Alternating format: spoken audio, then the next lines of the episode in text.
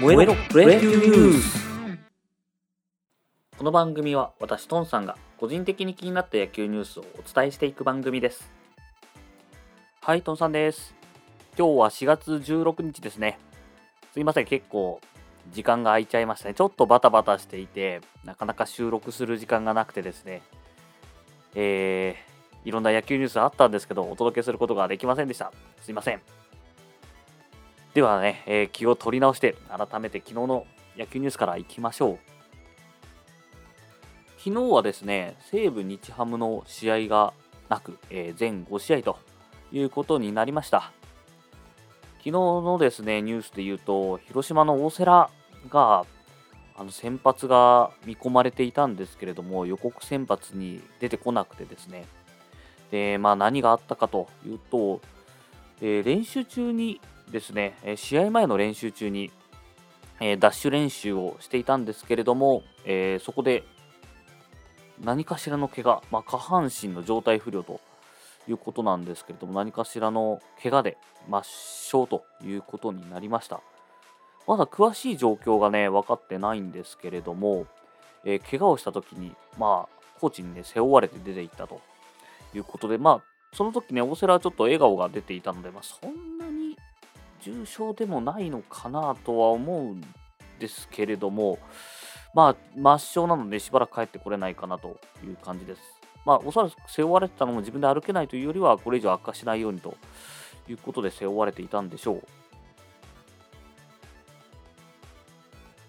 まあ、ちょっとね、続報を待ちたいと思います。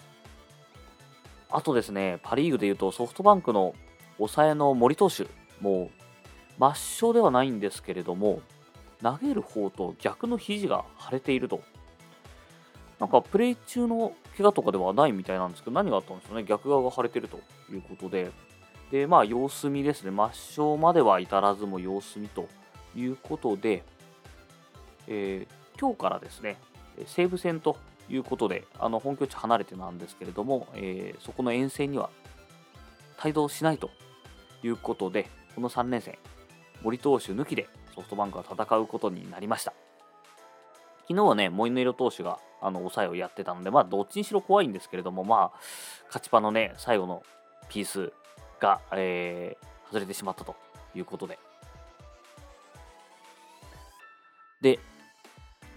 去る者もいればということで、えー、帰ってくるメンバーもいますね。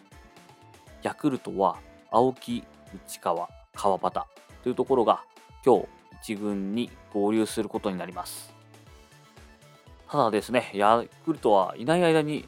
まあ、山崎幸太郎だったりとか、その辺りが大活躍してたんで、で村上もね、やっぱり村上ですよ。いい動きしてたんで、ここに、えー、離脱前に3割ぐらい打ってましたかね、青木内川というところが復帰すると、厚みが増すなと思うんですけども、や、ヤクルトファンは嬉しいんじゃないですか。今度誰を外そうかっていう、ね、あの、フルメンバー戦うときに、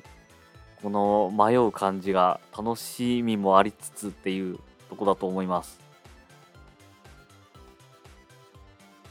で、あとは、えー、西武の方ですね。外国人4選手が来日して、えー、14日の隔離期間を終えたと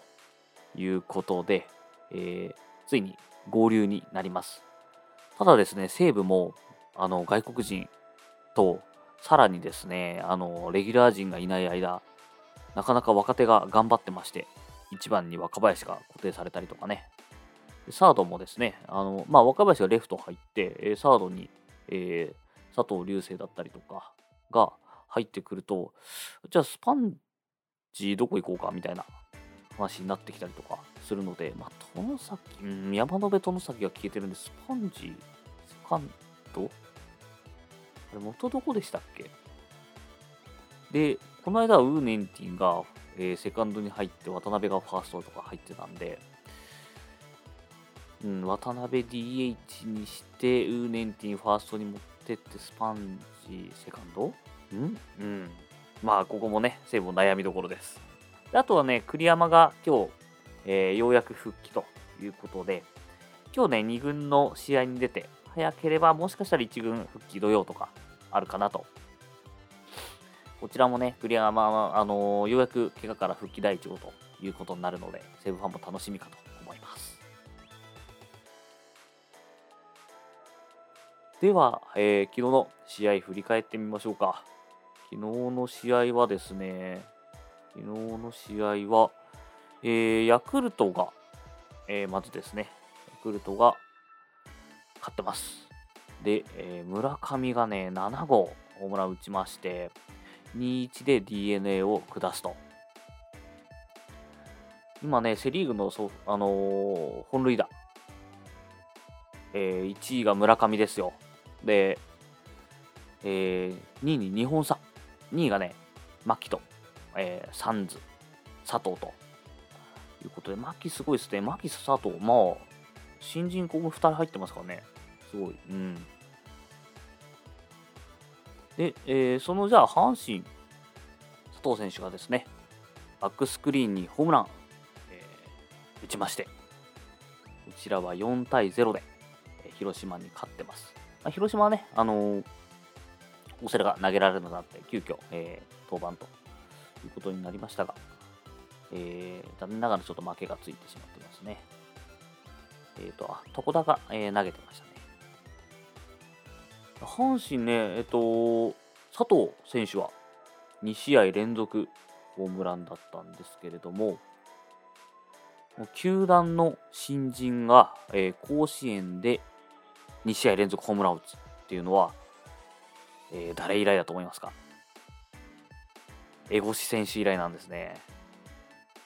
ちょっと阪神ファンは今、不安に思ったんじゃないでしょうか エゴシ選手もね、あの出てきた時はっていう感じがあったんですけど、まあ、三振オアホームランみたいな感じで、佐藤選手もね、ちょっとそういう不安の声が出ていたりはするんですけれども、まあ、まあ、本物じゃないですかね。あの、見てる感じ、オープン戦の調子が戻ってきた感じありますし、当たってくれればもう飛びますから、当たってくれればですけど うん。なので、まあ、ね、今5本ですから、村上選手に追いつけ追い越せですね。村上選手なんかもう、えー、60試合換算、60試合換算じゃないよ。えっ、ー、と、143試合換算すると、えー、60本近くになると思うんで、かなり、えー、ハイペースで打ってますね。で巨人は、えー、5-1で中日に勝っているという感じで、昨日はダブルスチールが発生してましたね。えー、亀井梶谷というところのベテランコンビでダブルスチールを決めてというのもあり、えー、5-1で勝利ということになりました。でね、えー、パ・リーグの方は、ロッテ、楽天は7-3でロッテということで、まあ、この試合ですね、9回にロッテが、それまで2-0であのロースコアで進んでたんですけれども、えー、ロッテが9回に5点を取って、その後、えー、裏に3点取られるっていう、なかなか面白い試合をしてましたけども、最後ね、ロッテの、あのー、河村、ルーキーですね、が、えー、まあ、7点差ついてるところで投げたんですけども、ここでちょっと3失点し,、ま、してしまってですね、防御率がちょっとガクンと上がってしまった、下がってしまった、5.14に、えー、悪くなってしまいましたね。で、あとはソフトバンクオリックスは4-3で、えソフトバンクが逃げ切ったという感じです。まあ、このね、1点差の中で森がいないという状況が起こって、まあ、早速ね、森がいてくれればという感じですけれども、まあ、さすがソフトバンクですよ。そこは、そう暑いんでね、モイネロが抑えにということで、まあ、昔もね、あの、森セットアッパーでサファテ抑えで、でサファテがダメだった時に森が抑えに入って、そのまま定着しましたからね。まあ、この辺がやっぱ層の厚さですよ。西武もね、昔、増田達志がセットアッパーやって、高橋智美が抑えやって、で、智美がダメだった時に増田が抑えに回ったりとか、いうので、ね、安定しましたし、まあ、このままね、もしかしたら森が長期離脱になったとしても、モイネロが開花するかもしれないですね。モイネロはこれで初セーブということになりました。ただですね、あの盤石に抑えたというわけではなくて、えー、ランナー2人を出して、ツーアウト1、2塁で、吉田正尚ということで、オリックスはもう本当一打逆転というとこまで行ったんですけれども、えー、惜しくも吉田正尚はセカンドゴロということになってしまいました。昨日ね、吉田正尚はもうセカンドラッシュでしたね。えー、セカンドゴロ、えー、セカンド内野安打、えー、キャッチャーゴロ、セカンド内野安打、セカンドフライっていう まあまあ、引っ張りでね、えー、そんな感じでした。ちょっとね、えー、久しぶりのお届けとなってしまいますが、まあ、野球はね、あの、常に見てるんで、収録の時間がなかったぐらいで えー、また、え引き続きね、お届けしていこうと思います。はい、お相手はトンさんでした。